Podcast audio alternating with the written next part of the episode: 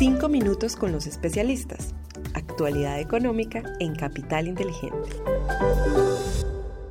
Hola, un saludo muy especial para todos. Hoy es lunes 10 de julio de 2023. Somos Susana Arenas y quien les habla Juan José Ruiz y les damos la bienvenida a nuestros 5 minutos con los especialistas, el podcast donde analizamos semanalmente la actualidad económica y es realizado por la Dirección de Estructuración en Mercado de Capitales de Bancolombia y Capital Inteligente de Bancolombia.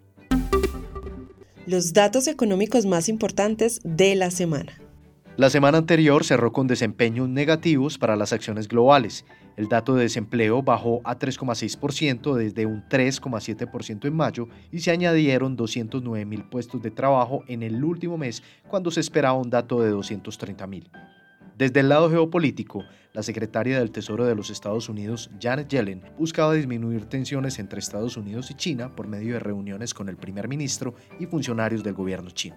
A nivel local, la tasa de desempleo para mayo de 2023 fue 10,5%, disminuyendo 0,2% con respecto a abril.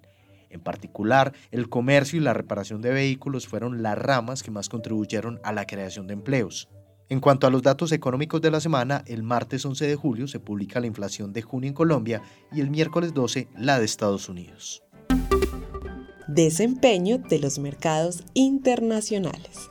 Les compartimos los tres datos más relevantes de los mercados internacionales durante la semana pasada. Primero, el dólar medido a través del índice DXY disminuyó en 0,6% hasta los 102,3 puntos. Segundo, la renta variable reflejó un comportamiento negativo en Estados Unidos. El Standard Poor's 500 cayó 1,2%, el Dow Jones disminuyó 2% y el Nasdaq 0,9%. Por su parte, Japón cayó 2,4% y Europa 3,1%. Tercero, en la renta fija, el Tesoro de 10 años registró una desvalorización de 23 puntos básicos frente a la semana que finalizó el 30 de junio, cerrando así en 4,05%. Desempeño de los mercados en Colombia. Muy bien, y ahora les compartimos tres hechos relevantes del mercado local durante la semana pasada. Primero, el peso frente al dólar presentó un comportamiento bajista, cerrando en 4.146,9 pesos por dólar, es decir, 0,7% por debajo del cierre del viernes 7 de julio. Segundo, la curva de a fija presentó una desvalorización promedio de 3 puntos básicos, mientras que las referencias en VR de la parte larga de la curva sufrieron una desvalorización de 6 puntos básicos en promedio. Tercero, el índice MSCI Colcap tuvo un comportamiento lateral en la semana, cerrando en 1.134 puntos, es decir, no hubo variación frente al nivel de cierre del viernes 7 de julio. Desempeño de los fondos de inversión colectiva.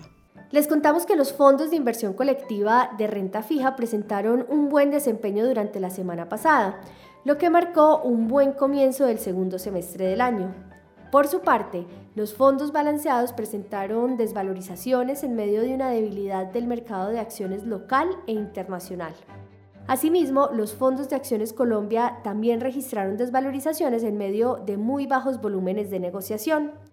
Y finalmente, el Fondo Renta Alta Convicción rentó negativo durante una semana de caídas en las acciones en Estados Unidos. Oportunidades de inversión para esta semana. Bueno, y para finalizar les contamos que en la renta fija internacional continuamos priorizando la gestión del riesgo de crédito a través de la exposición a títulos soberanos o deuda corporativa grado de inversión del mercado estadounidense. En lo que refiere a mercados emergentes, seguimos prefiriendo la deuda soberana en dólares ante diferenciales de tasas atractivos frente a su historia y otros activos comparables. Para la renta variable internacional, mantenemos una perspectiva cauta favoreciendo los sectores que se encuentran más rezagados, como servicios públicos y consumo discrecional, mientras mantenemos un énfasis en acciones de calidad. A nivel local, priorizamos las inversiones en el mercado de deuda privada de la más alta calidad crediticia, incrementando el plazo promedio al vencimiento de nuestras inversiones. En títulos menores a 18 meses, esperamos un mejor comportamiento de la deuda indexada a IBR y más largo plazo en tasa fija. En cuanto al peso con respecto al dólar, esperamos que se cotice entre los 4.100 y los 4.250 pesos durante esta semana, mientras que en las acciones seguimos monitoreando el nivel de 1.100 pesos a la espera que siga actuando como soporte. Muy bien, y así finalizamos este episodio, pero antes de despedirnos les invito para que nos califiquen en Spotify y en Apple Podcast. Además, les recuerdo que pueden suscribirse a este informe semanal en el enlace que encuentran en la descripción de este episodio. Susana, gracias por acompañarme en este espacio y en especial a todos los oyentes que nos escucharon hasta el final. Les esperamos la próxima semana en un nuevo episodio de los 5 minutos con los especialistas. Una feliz semana para todos.